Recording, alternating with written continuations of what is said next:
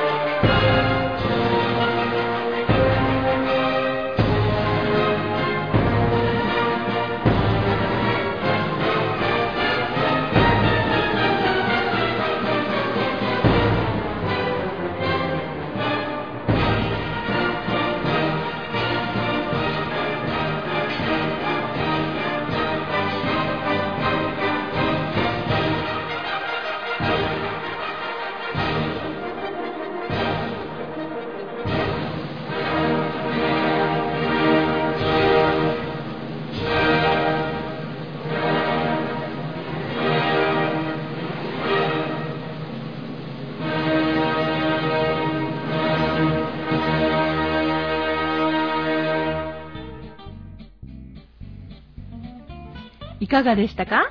今回のメモリーミュージック。それでは次回もお楽しみに。